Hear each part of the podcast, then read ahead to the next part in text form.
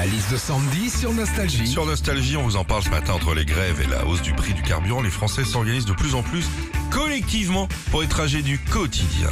Le covoiturage cartonne. On fait du covoiturage avec Sandy. Alors pour commencer, bah, tu prends contact avec euh, des gens qui ont laissé une petite annonce sur des sites de covoiturage. Et une fois que tout est OK pour faire la route ensemble, tu fixes un lieu et une heure de rendez-vous. Le problème, bah, c'est que des fois, tu peux tomber sur des gars en retard. Alors bah, là, t'appelles ton chauffeur et tu lui dis Oh, blablacar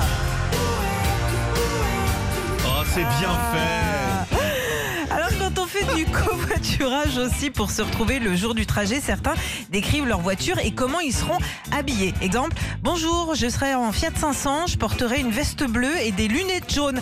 Ah ouais, donc en fait je vais faire le trajet avec Elton John. hein.